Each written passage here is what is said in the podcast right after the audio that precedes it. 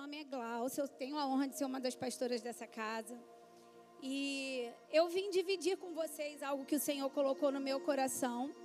Nós estamos numa série sensacional que trata sobre algo que deve ser primordial na nossa vida, que deve ser prioridade antes da gente desejar qualquer coisa que venha do Senhor, antes de qualquer coisa que antes que a gente deixe frutificar no nosso coração qualquer coisa, que a gente entenda que o melhor de tudo é o lugar da oração. Porque no lugar da oração, no lugar do encontro, no lugar do relacionamento com Ele, tudo aquilo que for gerado no nosso coração, Ele vai responder se devemos ou não, se podemos ou não, se é para nós ou não. E esse lugar é o lugar que a gente negocia com mais facilidade. Nós queremos muito, nós desejamos muito, mas nós buscamos muito pouco. Nós entregamos para Ele muito pouco.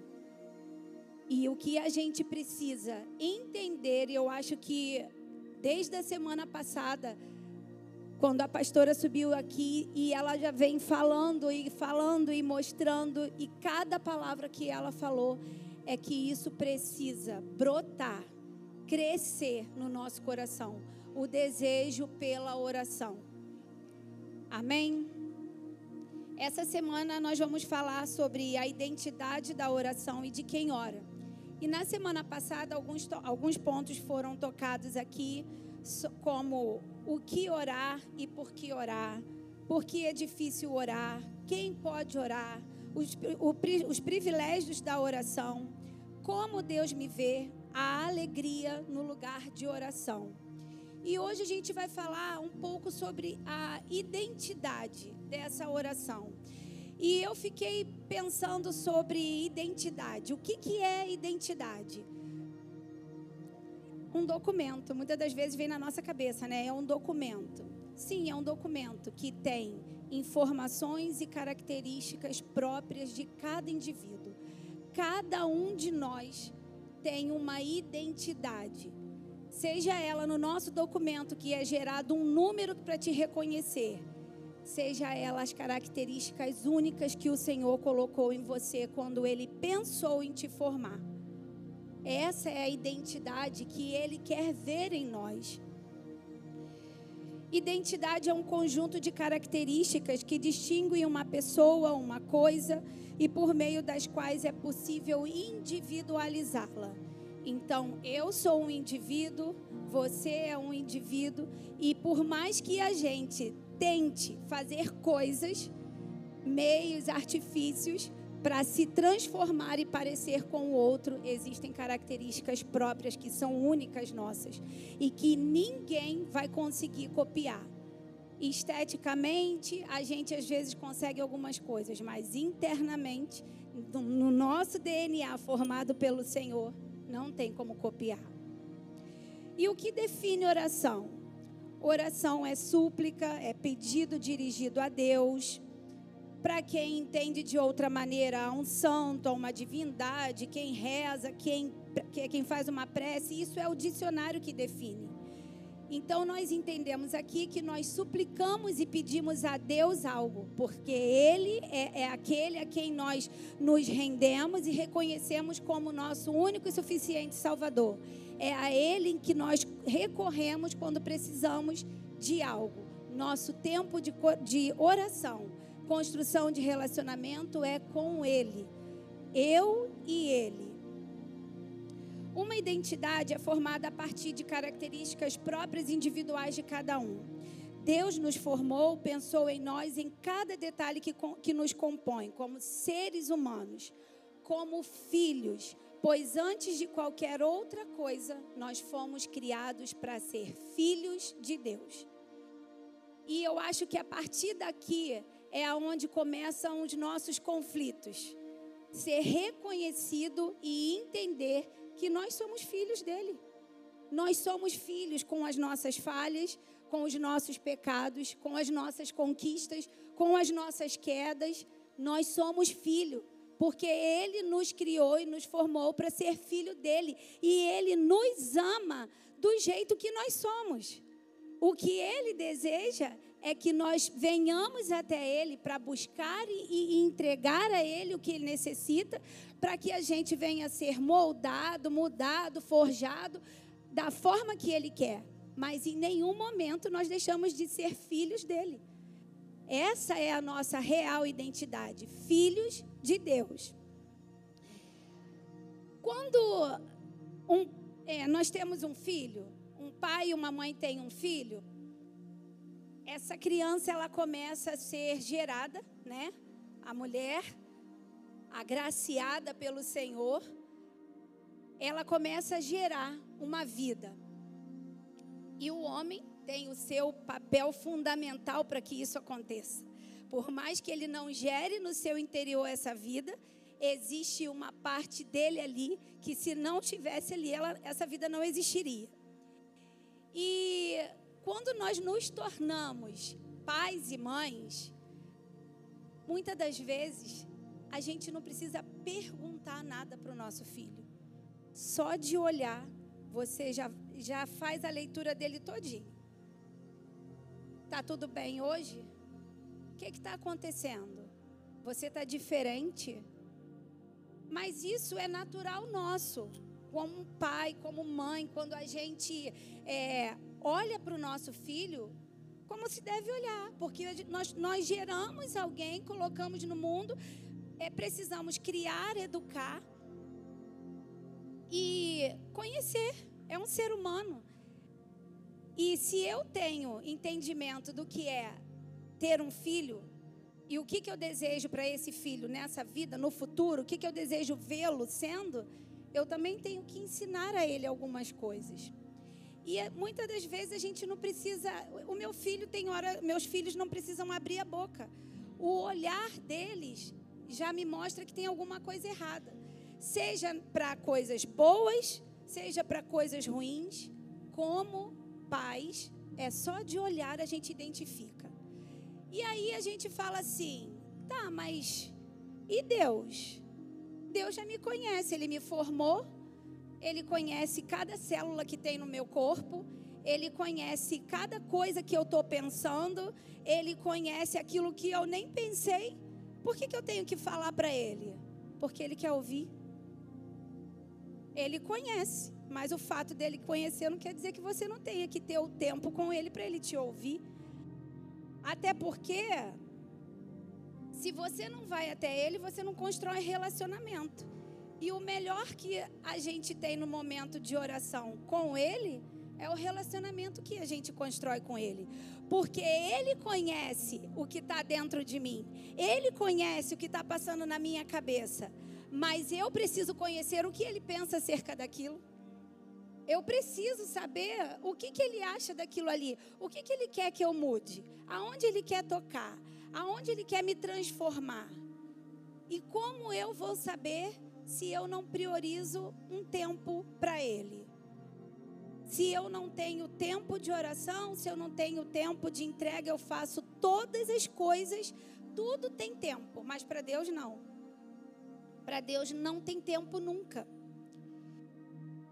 E é muito interessante isso porque quando você prioriza um tempo com Deus, quando você vai para o teu secreto com Ele, quando você entra na presença do seu Pai e se rasga para Ele verdadeiramente, e, e gente, é, não tem uma fórmula mecânica de dizer faz assim, faz assim, faz assim. Não tem, porque o que acontece no momento em que você entra no secreto com Deus é sobrenatural. Se você entra na presença do Pai de verdade, para conhecer quem Ele é, para entregar para Ele tudo que está dentro de você, não tem como te dar uma fórmula. Porque só você e Ele vão saber experimentar aquilo que Ele tem preparado para aquele momento. E quando a gente não vai para esse encontro, quem perde somos nós. Porque Ele está lá. Ele está sempre lá. Ele está sempre à nossa espera. Então, muitas das vezes, o que, que vai acontecer? Nós vamos entrar no, no momento de oração e nós não vamos falar nada. Muitas das vezes a gente vai chorar. Muitas das vezes a gente vai despejar uma fúria absurda que quem está de fora não sabe que está aqui dentro. Mas Deus sabe e a gente vai despejar nele algo que ninguém está vendo. Muitas vezes nós vamos é, questionar com ele coisas que estão acontecendo na nossa vida e que a gente não aceita. Ou coisas que estão acontecendo na vida do outro e que a gente se acha mais digno de receber. Mas você não tem coragem de falar naturalmente, porque se você fala para alguém é inveja. Você está invejando a vida do outro e isso é pecado. Mas você precisa confessar para quem é, quem é certo, porque ele te conhece. Então você precisa confessar para Deus. Você precisa falar para Ele, porque para Ele te limpar e arrancar aquilo que está sujo dentro de você, existe a necessidade da confissão. E isso a gente não quer fazer em público. E como a gente vê isso? Porque muitas das vezes, quando tem um apelo, e nem é, nem é apelo para salvação, para reconciliação, não. É quando tem um apelo para oração. Se essa área na sua vida está assim, se essa área da sua vida, se você é assim, a vergonha, o medo, o constrangimento, a, a, aquela coisa de não querer ser exposto, para todo mundo ficar te olhando, te impede de vir se render no altar aos pés do Senhor. Mas o que, que te impede no teu quarto, no lugar secreto, no momento que está só você e ele? Só se for o teu próprio orgulho, porque se não for, não tem impedimento. E ele está lá esperando para que a gente reconheça as nossas falhas, os nossos pesos, para que a gente entregue, para sair dali limpo, diferente. Quando, quando um filho pede algo para a gente, a gente deseja trabalhar e lutar para dar o melhor. Quando você vai pedir algo para Deus, você acha que Ele vai te dar o pior? Quando? Nunca deu e nunca dará. E a palavra, ela comprova isso, porque lá em Mateus do, é, Mateus 7, do 9 ao 11, fala claramente sobre isso. Qual de vocês que, se seu filho pedir pão, lhe dará pedra? Ou se pedir peixe, lhe dará uma cobra? Se vocês, apesar de serem maus, sabem dar coisas boas a seus filhos, quanto mais o Pai de vocês que está nos céus dará coisas boas aos que lhe pedirem. E aí começam as perguntas. Mas eu posso pedir? Como é que eu vou pedir? Como assim? Como isso? Como aquilo? Orando. Orando. Para o pai natural, você chega lá, senta e conversa. Pai, vem cá, quero falar contigo. Faz aquele rodeio, porque isso é na minha casa, né? Então, mãe, vem aqui. Mãe, é, é assim, né? A gente vai rodeando, vai amaciando, vai preparando o campo até dar a facada, né? É desse jeito que acontece com o pai natural. Mas e com Deus? Se você não for para o tempo de oração com Ele, como é que você vai pedir alguma coisa? Ah, eu posso andar, eu estou andando. Não, não, não, não, não, não. A gente pode realmente. Depois que você cria um relacionamento com Ele, depois que entra na intimidade e depois que você sabe que você pode se isolar do mundo e se conectar em espírito com Deus, você pode estar no trem mais lotado do mundo, que é como se você estivesse sozinho ali. E você pode sim, naquele momento, pedir o que quiser a Ele. Mas se esse relacionamento não foi construído, não. Porque você vai pedir, mas você não está pronto para ouvir a resposta. Você não está pronto para ouvir se ele quer ou não te dar aquilo ali que você está pedindo. Você não está pronto para ouvir se ele falar para você assim: olha, o que você está me pedindo é bom, mas eu tenho algo melhor. E aí?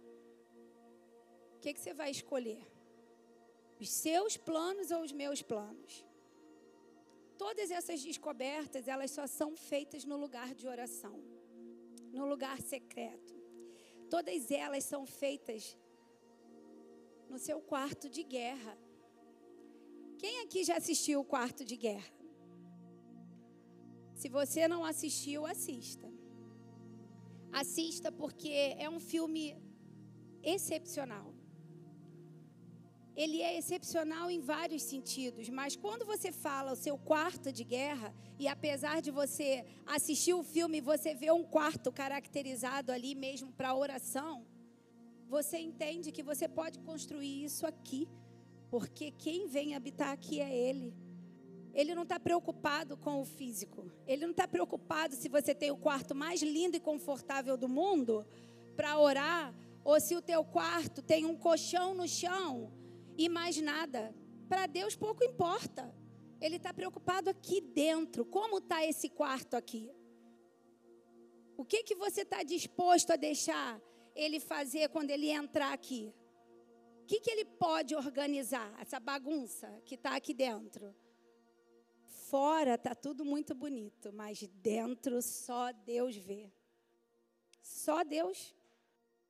E o quanto nós estamos dispostos a deixar Ele entrar para arrumar essa bagunça, para arrumar essa casa e para tornar esse lugar o lugar mais prazeroso do mundo, para Ele habitar, para Ele estar. E eu queria, vou entrar aqui no primeiro ponto. Como e onde eu tenho lutado as minhas guerras? Existe um louvor que, que a gente canta, né? Assim que eu luto as minhas guerras. E foi a, até por conta de ouvir esse louvor que me veio essa exatamente esse esse título, né? E quanto tempo a gente perde lutando as nossas guerras com a força do próprio braço? Quando na verdade a gente só precisa entender que a melhor forma de lutar as nossas guerras é entrando no quarto, dobrando o joelho, priorizando o secreto, conversando com Ele, para que Ele faça tudo o que a gente deseja. No sentido de glorificar o nome dEle. Não é para me agradar, é para a glória dEle ser manifestada através de nós. Não é para fazer o que eu quero, é para fazer o que Ele quer. Constantemente temos muitas perguntas a serem feitas e essas respostas são encontradas no relacionamento que escolhemos ter com o nosso Pai. Entrar no quarto de guerra é entender que ali Ele nos espera para nos orientar, nos ensinar, nos moldar, nos mudar, confrontar e nos fortalecer. É nesse momento que estamos tendo construída a nossa identidade em Cristo é através da oração. Não tem, não tem como, gente. Não tem como você entrar na presença do Senhor, você orar, você buscar por um tempo com Ele e você sair desse tempo da mesma forma que você entrou. Não tem como. Se você entrou com vontade de entregar tudo, se você entrou com, com desejo de ouvir o que Ele tem para falar, se você entrou rendido para Ele poder te tocar, te transformar, te moldar, te fortificar, não tem como você sair do mesmo jeito. Você precisa sair diferente, porque se nada aconteceu, volta para lá. Não foi ele que errou, foi você. Foi eu que errei. Foi eu que fui para lá e vesti as vestes da espiritualidade. A gente faz isso fora. Para Deus, está perdendo tempo. Quando eu venho para a igreja e abaixo a minha cabeça, fecho os meus olhos, estou totalmente rendida espiritual. Quem está me olhando está achando que eu estou no céu. Por dentro só Deus sabe, porque para Ele eu não posso fingir. Oração não é brincadeira. Ouvir a voz de Deus não é brincadeira. Ele tem prazer nisso, nesse encontro mas a gente precisa encontrar esse prazer também. Enquanto for pesado, nós não vamos descobrir tudo o que Ele tem para nos entregar nesse momento.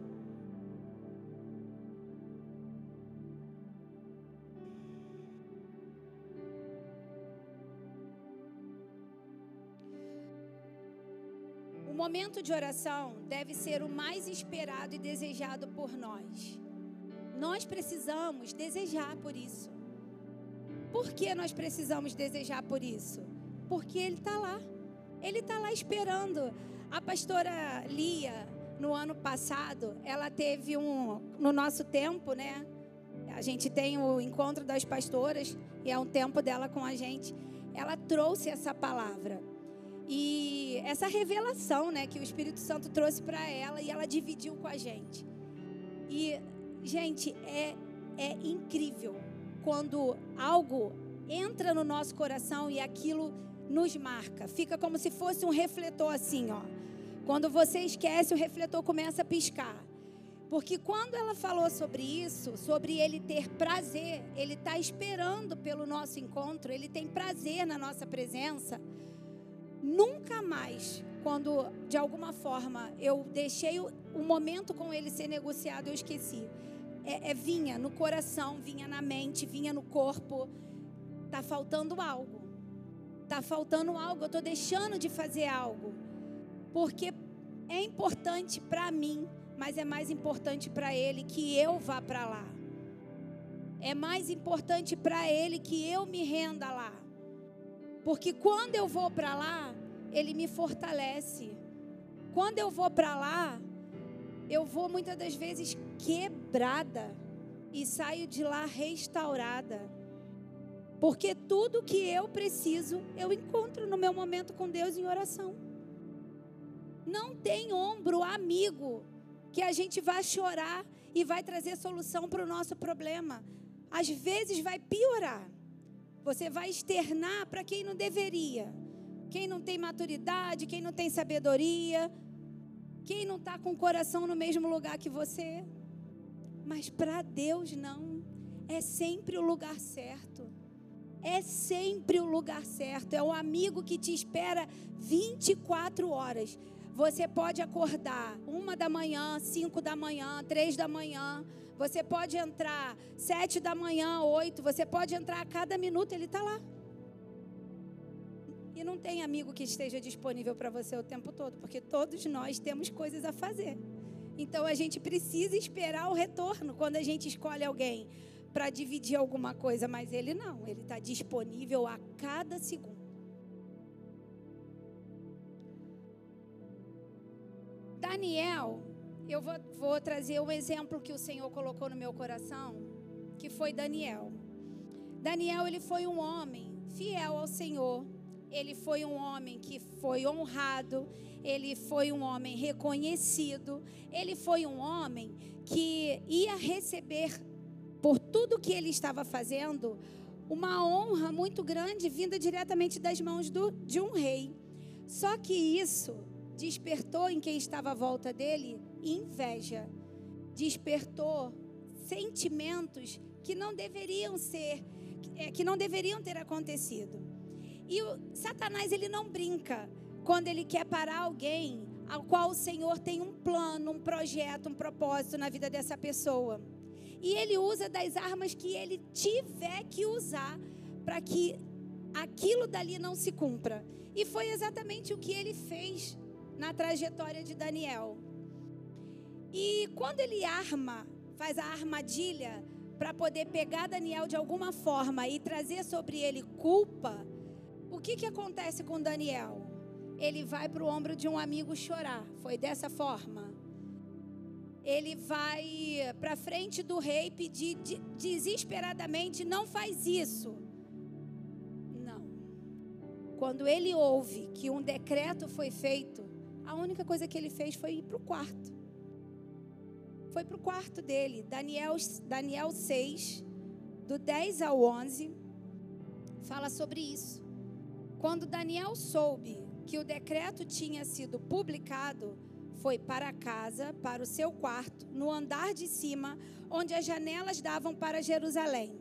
Três vezes por dia ele se ajoelhava e orava, agradecendo ao, a seu Deus, como costumava fazer.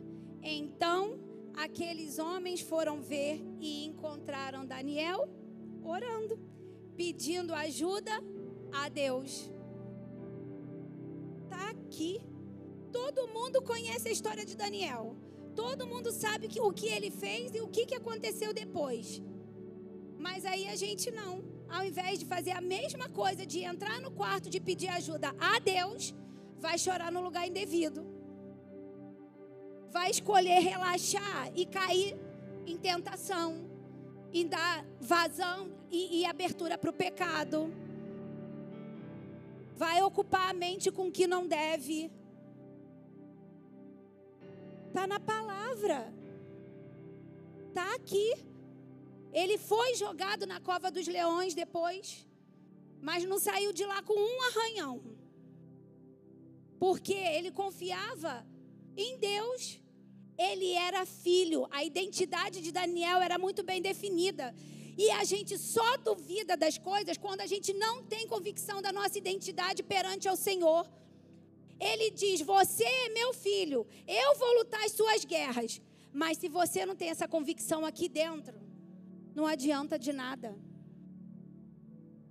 Não adianta, porque somos nós mesmos que impedimos o agir de Deus. Somos nós mesmos que impedimos o que Ele deseja fazer, pela nossa falta de fé, pela nossa falta de convicção, porque a gente quer resolver com a força do próprio braço. A força do próprio braço, para Deus, não adianta de nada. Se Ele quiser, tu pode ter o músculo que for. Sansão tinha, ele tirou a força dele só de cortar o cabelo horas na academia, tá fortão, muito bom, para tua saúde. Para Deus, serve de nada. De nada. Joga fora. Não queira ter uma queda de braço com o Senhor. Já é o início de algo perdido. Então já entra no negócio sabendo, estou derrotada. É desse jeito que acontece. Além de não cumprir o decreto, Daniel continuou fazendo o que estava agradando a Deus. E naquele momento em que ele está no seu quarto, de joelhos, orando, clamando, pedindo ajuda, ajuda a quem ele devia, o que estava acontecendo com ele? Convicção, fé, ousadia estavam sendo gerados dentro dele. Quando a gente vai para o quarto de guerra, quando você deixa o Senhor fazer o que precisa, é dessa forma que a gente sai de lá. Eu creio e, e eu, eu acho que isso é muito real, que todos nós que já de alguma forma desejamos ter essa oportunidade, já podemos experimentar disso, de entrar de um jeito e sair, ninguém me segura, agora eu vou vencer. Porque quem falou que você ia vencer não foi o homem, foi ele. E se ele falou, está falado. Quando ele libera a palavra, está falado, ele não volta atrás. Se ele disse que vai acontecer, vai acontecer. Se ele disse para você ir, vai, confiando nele. Se ele falou para você, não vai, abre mão. Solta, eu tenho melhor, solta na hora. Esquece, começa a orar e pede ao Senhor: quebra, arranca, mata esse desejo no meu coração. Porque se o Senhor disse que não vai me levar para a morte, não queira fazer queda de braço com Deus, porque Ele pode deixar até você ir. Vai lá na frente, quebra a cara, aí volta. Senhor, sabia, né? Aí, perdeu tempo. Não me ouviu, e eu estou falando disso para vocês, gente, porque eu tive isso. É, foi desse, dessa forma que Deus falou comigo esses, nesses 15 dias que eu, que eu estava de férias. A gente tira férias de corpo presente daqui. Mas ninguém tira férias de Deus. Porque se tu tirar férias de Deus, amigo, já era. Nem para cá a gente volta. E eu falei, eu contei isso pro, pro pessoal terça-feira na reunião lá do louvor. Eu acordei de manhã, linda, né? Acordou, olhei o céu, nossa, céu azulzão. Vou aproveitar que tem água na bica, não fechou a água da rua, vou dar água para as plantas. Abri a bica, fui, fui regar a minha planta. E aí vem o Espírito Santo, que eu não perguntei nada, nada, de manhã cedo, para falar. Eu falei, tu fica como, gente? Como? fica parado assim, mas eu nem, eu nem orei ainda, pai. Eu nem falei contigo. E aí ele vem e fala para mim assim: lembra daquele dia? Era para ter acabado ali. Lembra dessa situação? Aí o filme vem na tua cabeça. Era ali que eu tinha falado para você que não ia dar certo. Mas você teve medo de abrir mão. E aí hoje são as consequências da tua escolha e do teu medo.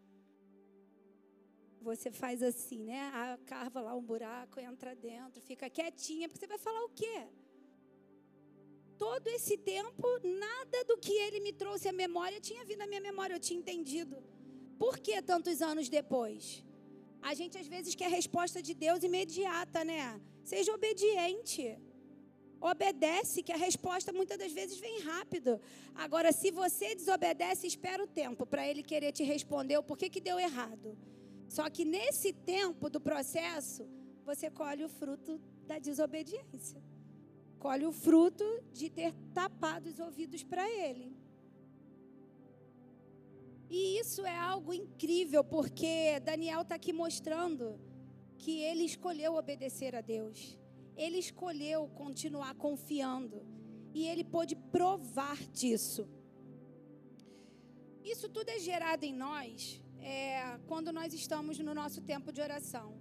Eu trouxe um livro que ele está disponível, eu já acabei de ler. Se alguém quiser, depois eu empresto com o maior prazer. E preparando a palavra, esse livro ele fala sobre, sobre oração, é cultura de oração é um estudo que o louvor está fazendo. Mas eu queria compartilhar algo com vocês que o Espírito Santo falou. Que diz assim: a importância de uma vida de oração individual e diária é que ela contribui para a formação da casa de Deus. Nós. Nós somos a casa dele. Em Mateus 6,6 está escrito: Tu, porém, quando orares, entra no teu quarto e, fechada a porta, orarás o teu pai que está em secreto. E teu pai que vê em secreto te recompensará. Jesus usa a expressão quando orar, o que passa a ideia de que todo discípulo teria uma vida de oração. É um mandamento. A passagem está inserida no Sermão do Monte. E no capítulo 7, ele diz que quem edificasse sua vida na obediência, aqueles mandamentos estaria construindo uma vida espiritual robusta sobre uma rocha. Assim, mesmo diante de provações e tempestades, o indivíduo não seria abalado. Ele está dizendo: entra no secreto, vem orar, vem falar comigo que eu vou construir em você algo que nada pode abalar. Nada, as circunstâncias contrárias que você vai viver, porque nós vamos viver, vivemos todos os dias, a todo momento, coisas inesperadas, elas não nos abalam. Por quê? Porque se nós priorizamos o tempo com Ele, nós estamos sendo construídos na rocha, e aquilo que é construído na rocha não tem como cair. O que é construído na areia desaba, mas na rocha. E ele não está falando meio termo. Não é metade na rocha e metade na areia. Ele está falando na rocha, que é ele. A fome de conhecer a Deus é plantada no interior de todo homem. Esse trecho está aqui nesse livro. E ele é proposital, porque nós estamos falando de oração quinta e domingo vem conferência de oração. Então eu acho que está mais do que claro que nós precisamos construir uma vida de oração. A fome de conhecer a Deus é plantada no interior de todo homem, cristão ou não, mas é ativada quando ele nasce de novo. O nosso trabalho para desenvolver a vida de oração é responder a essa fome é nossa responsabilidade nutrir a vida de Deus em nós. Olha o que, que ele está falando. É plantada no interior de quem conhece e de quem não conhece. Mas só é ativada quando nós reconhecemos Ele como nosso Salvador. Quando nós nos rendemos a Ele. Porque o lugar que Ele precisa habitar, Ele não divide com ninguém. Então você começa a ficar sendo incomodado. Se ele não divide, tem plano, tem projeto, tem propósito para a tua vida e você precisa priorizar uma vida de oração, ele vai começar a te incomodar. E incomoda, gente. E eu vou falar para vocês. Se todo mundo começar a sentir, a pastora está orando. E a gente tem que orar também. Ela tem orado para que o Espírito Santo nos incomode, para nos empurrar para o lugar de oração. E eu posso provar disso, porque eu compartilhei de algo com ela. E eu ouvi ela falando disso. Então, isso não é para mim, isso é para nós. Isso é para a igreja, qualquer igreja, não a Igreja United. Chegou o tempo de orar, de nos fortalecer na oração, de ouvir o que o Senhor tem para falar, de nos render a Ele. Não é mais tempo de querer caminhar com aquilo que eu acho, que eu penso que vai ser melhor. Porque o Evangelho, ele está sendo deturpado. E é só conhecendo a palavra e só no lugar de relacionamento com Deus é que nós vamos entender verdadeiramente o que é verdadeiro e falso daquilo que está sendo, nos, nos está sendo apresentado.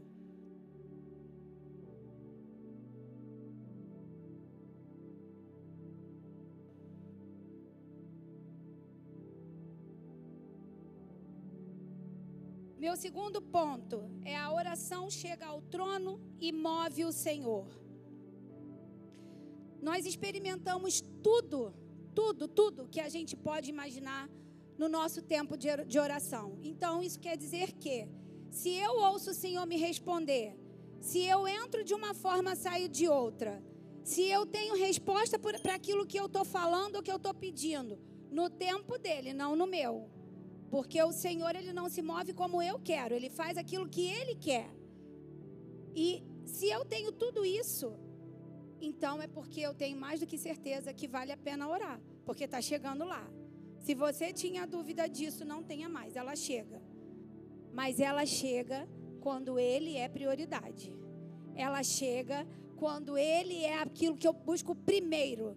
Ela chega quando eu vou perguntar para ele primeiro se eu devo, se eu posso, se ele quer. E não quando eu vou lá fazer com, do meu jeito para depois pedir para ele vir me socorrer e consertar tudo. Não é dessa forma. Muitas vezes, por cometer pequenos atos aos quais, aos quais nós não temos conhecimento do que estamos fazendo, e aquilo vai ser o mal. Ou então, tendo consciência, que é o pior, nós, considera nós nos consideramos indignos e culpados. E aí a gente acha que não pode estar de frente com o Senhor. E negocia o inegociável, que é o lugar secreto, que é o momento de oração. Quando Moisés foi escolhido por Deus, e a Cássia hoje ela deu a palavra é, no treinamento, não, no treinamento não, na reunião de liderança e ela falou sobre isso e eu falei, uau. Eu, o, o Espírito Santo ministrou isso no meu coração. Quando ele foi escolhido, houve um diálogo entre ele e Deus. Ele viu a sarça queimando, isso está lá em Êxodo 3. Quando ele vê a sarça queimando e aquilo gera curiosidade, e ele vai ver, porque tinha fogo ali, mas ela não queimava. E quando ele se aproxima, o Senhor manda que ele tire as sandálias, que ele estava pisando em lugar santo. E começa a falar com ele. Só que ele não se achou digno de olhar e de ver Deus. E ele escondeu o próprio rosto. Às vezes a gente faz coisas aonde nós mesmos, nós mesmos nos julgamos e achamos que nós não somos dignos de estar na presença dele. E ao invés de correr para Ele, ao invés de ir para os pés dele, a gente se afasta. Esse é o maior erro que a gente pode cometer. Quando de alguma forma nós errarmos, o que a gente precisa é se agarrar nele e não se afastar dele. E muitas das vezes a gente faz o que Moisés fez. Só que não é isso que o Senhor espera de nós, porque quando ele diz para Moisés: vai lá, Você vai falar isso, isso, isso para o povo. Moisés diz: Mas e se eles não acreditarem em mim? Pega o teu cajado, vai virar uma serpente. Pega de novo, vai virar um cajado. Bota a mão no peito, a mão vem com lepra. Bota a mão de novo, a mão está limpa. E Moisés está questionando a Deus. Ele está questionando a Deus. Ele está questionando a Deus e nós estamos fazendo a mesma coisa muitas das vezes. O Senhor está falando, faz isso, não, eu não posso. Vai ali, não, eu não posso. É desse jeito, não, eu não sou digno. Não, tem alguém melhor. É igualzinho, gente, não é diferente. O cenário é diferente. Mas a gente faz isso com, com Deus constantemente. É como olhar para Ele e falar assim: Tu errou feio, Deus. Tu errou feio em me escolher. Tem certeza que sou eu? Que ousadia, né? O temor passa longe quando a gente faz isso. Porque falar para Deus que ele errou, né? Mas ele não erra nunca. Ele sabe quem ele escolheu. Ele sabe por que ele escolheu. E quando Moisés vive tudo o que Deus tinha prometido que ele ia viver, ele descobre a identidade dele de filho. Ele descobre realmente o propósito que Deus tinha para a vida dele. E a partir dali, os encontros de Moisés com Deus, eles são constantes. Tudo que ele precisa receber de orientação, direção, todos os ensinamentos que ele precisa passar, eles acontecem através da oração. Ele vai buscar a Deus, ele vai para o lugar aonde ele precisa estar, que é no momento de oração. E Deus responde, Deus fala tudo que ele precisa falar para ele. Ana foi uma mulher que ouviu coisas que ela não gostaria de ouvir, mas ela sabia em quem ela precisava buscar a resposta para a dor que ela sentia. E ela foi julgada por isso. Ela foi. É, é, olharam para Ana, Eli olhou para Ana e achou que Ana estivesse bêbada, embriagada. Quando na verdade Ana estava desesperada, mas nos pés do Senhor, orando. Porque ela sabia que ninguém podia mais dar a ela aquilo que ela desejava, só o Senhor. Quando nós entendemos que só Ele pode, a gente não corre para ninguém, a gente não perde tempo falando com ninguém. E não é porque não possa falar com ninguém, mas é porque primeiro tem que ser com Ele, porque Ele traz aquilo que nós precisamos. Ele nos entrega aquilo que nós precisamos. E ela não só saiu com a resposta, como ela saiu com a palavra do profeta liberada sobre ela e ela pôde viver, tocar e experimentar da fidelidade de Deus. O que importa mais? O que importava mais para Ana naquele momento? A história de Ana está lá em 1 Samuel, do versículo.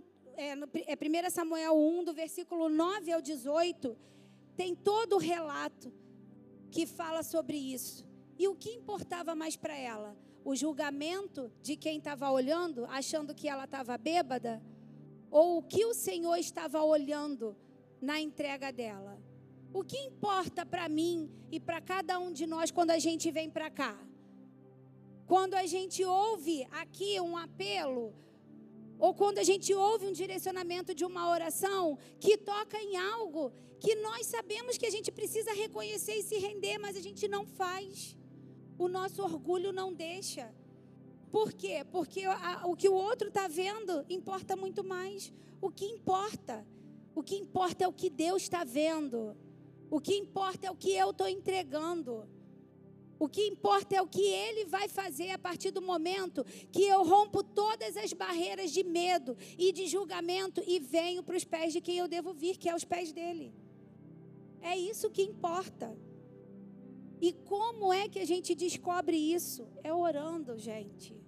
É orando. Eu posso falar o que for, qualquer pessoa pode falar o que for. A gente só rompe a barreira que nos impede de reconhecer as nossas falhas quando nós temos o entendimento dentro de nós que nós necessitamos do Senhor.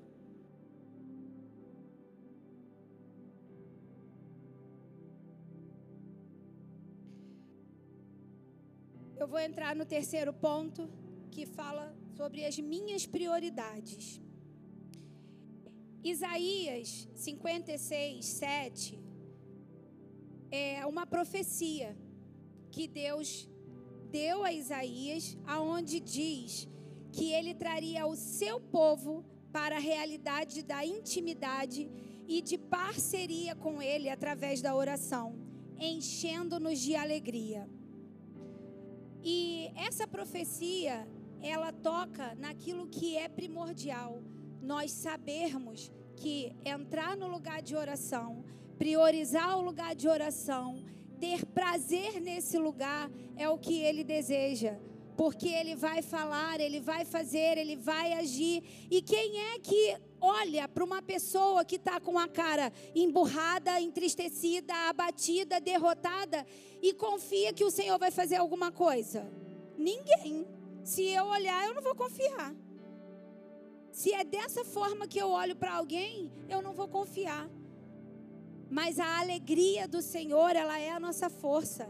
A alegria que invade, que toma conta, que nos enche, ela precisa ser vista e refletida através de nós.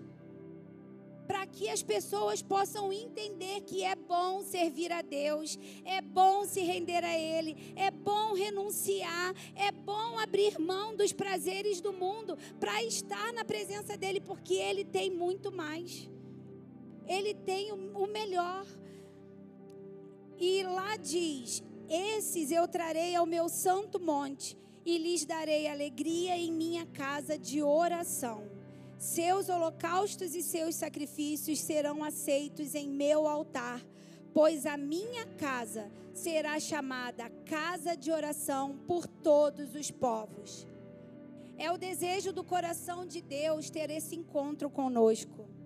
É o desejo do coração de Deus encontrar em nós essa casa, aonde Ele vai receber o nosso sacrifício, a nossa adoração, tudo que a gente tem que entregar para Ele. Ele vai receber porque nós estamos sendo purificados. Nós estamos entrando no lugar de santidade. Nós estamos entrando no lugar de saber que nós somos templos do Senhor e como templo do Senhor, ele não habita onde há sujeira. O Senhor não habita onde há sujeira. E ele precisa limpar. Então ele só limpa quando a gente deixa ele entrar. Para desenvolver uma vida de oração é preciso esforçar-se. E Deus não é contra o esforço, Ele é contra o merecimento. Se acharmos que somos dignos porque oramos, estamos errados. O, o, motivo de orarmos é que alguém morreu na cruz por nós e abriu o caminho. O merecimento é errado, mas o esforço é necessário. Nem sempre estar dentro da igreja quer dizer que você está tendo tempo com Deus. Pelo contrário, o tempo com Ele precisa ser construído lá. Aqui a gente se distrai com muita facilidade. Mesmo nós, a gente entendendo o agir de Deus, o mover de Deus, mas se tiver um mover do Espírito muito forte e você não tiver totalmente ligado com Ele, você se distrai com muita facilidade. Por isso, o tempo de construção de relacionamento e entendimento de quem Ele é precisa ser você e ele. Precisa haver prazer em encontrar com ele.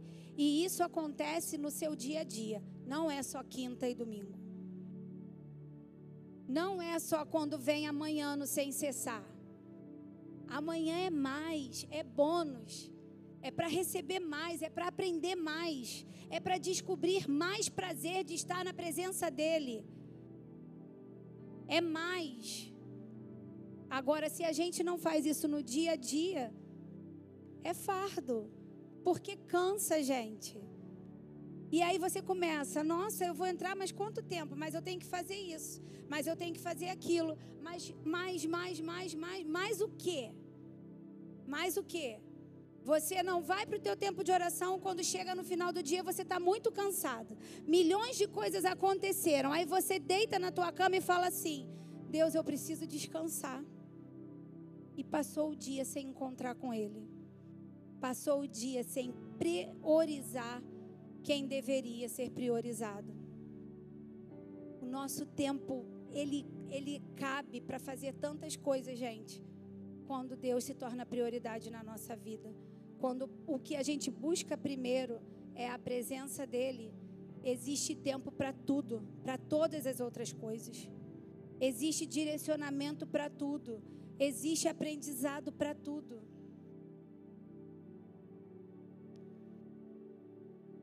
Antes de querermos ver algo mudando na igreja, precisamos mudar em nós mesmos. O hábito diário em ter tempo de oração nos molda para que possamos, juntos com a igreja, no coletivo, nos unir como intercessores um dos outros e todos intercedendo ao Pai. Quando a gente muda, nós, a, a nossa perspectiva vir para cá é outra. Aqui nós no, nos tornamos um para orar e interceder por algo maior. Um pelo outro, sensível ao Espírito, naquilo que você precisa tocar na vida do outro, naquilo que você precisa liberar, naquilo que você precisa ajudar o teu irmão, que muitas das vezes está enfraquecido, a se fortalecer e se levantar. Como um. A igreja é o momento de agirmos como um. Mas em casa a gente age individualmente eu e ele, no nosso tempo de oração. Para ensinar e cumprir o propósito que Deus tinha estabelecido para a sua vida, Paulo primeiro teve um encontro com ele. Teve sua identidade mudada de perseguidor para filho, o que o tornou um perseguido. Tempo de oração e aprendizado, caráter sendo moldado, forjado e limpo, para depois poder ensinar as pessoas como fazer, o que fazer, a quem ouvir, pois ele mesmo era testemunho da transformação que sofreu ao encontrar Jesus. Não tem como encontrar Jesus e não ser transformado. Lá em Atos 9, está falando sobre isso. E indo no caminho, aconteceu que, Atos 9, 3 e indo no caminho, aconteceu que, chegando perto de Damasco, subitamente o cercou um resplendor de luz do céu. E caindo em terra, ouviu uma voz que lhe dizia: Saulo, Saulo, por que me persegues? E ele disse: Quem és, Senhor? E disse o Senhor: Eu sou Jesus, a quem tu persegues. Duro é para ti recalcitrar contra os aguilhões.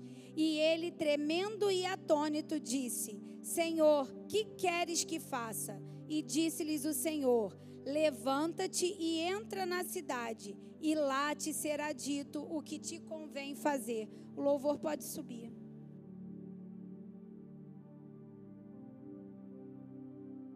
A gente às vezes fica perguntando, né?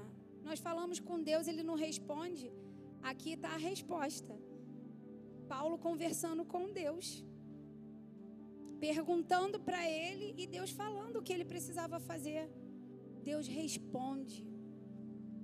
Só que ele não responde o que nós queremos ouvir, ele responde o que nós precisamos ouvir. Ele responde. Tempo de oração não é perder tempo, gente, é ganhar tempo. É ganhar.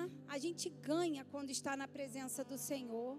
A gente ganha quando tem esse tempo com Ele. É maravilhoso, é maravilhoso. E é maravilhoso, mais maravilhoso ainda, quando a gente sente falta. Porque se você não está sentindo falta, tem alguma coisa de errado. Se você não sente falta do dia que você não ora, tem alguma coisa de errado. Se você não sente falta quando você não prioriza, tem alguma coisa de errado. Porque quando você não faz e vem aquele incômodo no teu espírito, que você precisa correr para lá, tá aí o momento aonde realmente a gente entendeu qual é cada um de nós, qual é a identidade que nós temos de filho que necessita do seu pai, que necessita estar com ele, que necessita ouvir o que ele tem a dizer e se render a ele. Assim como o rosto de Moisés refletiu a Deus, assim como Saulo foi transformado por Deus, assim como tantos outros descobriram a sua identidade em Deus através da intimidade da oração, nós devemos ser. Comece pequeno e humilde. Separe alguns minutos todos os dias e seja fiel a esse tempo. Desligue-se de tudo e fique apenas com o Senhor. Antes de correr com Deus, caminhe com Ele. Não foi eu que falei isso, está aqui. Se a gente precisa aprender, nós temos um manual que não vai deixar a gente errar nunca, porque a gente encontra Deus aqui em cada palavra. Mas se você deseja mais, vamos buscar por mais. Tem mais. E aqui ele está falando: comece de pouquinho como é que vou fazer? Eu não sei orar. Só de você falar, Pai, me ajuda. O que, que eu vou falar para você? Você já está orando. Já começou. E você vai começar a descobrir um prazer que nada paga, que está na presença do Senhor. Um prazer de conversar com Ele e de chorar e de rir e de se ajoelhar e de levantar, e de louvar, e de cantar, e de sentir o corpo queimar com o fogo do Espírito caindo sobre você. É isso que a gente encontra no tempo de oração. Mas eu só posso falar daquilo que eu sinto, daquilo que eu experimentei. Você tem que descobrir sozinho. Quer descobrir? Vai para o seu tempo de oração. Vai descobrir que você é filho amado pelo Senhor. Ele não quer você lá para falar assim: olha, eu vi isso isso e isso errado que você fez. Não mesmo. Deus não perde esse tempo. Ele quer que você vá para lá para você descobrir que Ele te ama do jeito que você é, porque foi Ele quem te criou, foi Ele quem te formou. Ele é o amor. Nós não precisamos ser preenchidos pelo amor do homem, nós precisamos ser preenchidos pelo amor de Deus, porque o homem falha, Deus não falha. O homem erra, promete e não cumpre. Deus não erra, ele promete, ele cumpre. E a gente só tem convicção disso quando a gente conhece o nosso Pai para entender que eu sou filha, eu preciso conhecer o meu pai. Cada um de nós sabe quem é o pai e a mãe que tem. Conhece pelo toque, conhece pelo cheiro, conhece pelo jeito. Assim é com Deus. Você precisa descobrir quando Deus está e como Ele está falando com você, o que Ele está querendo fazer com você como Ele está te tocando. Você precisa querer. Isso não pode ser um fardo. Isso não pode ser um peso. Isso tem que ser um desejo ardendo no nosso coração constantemente.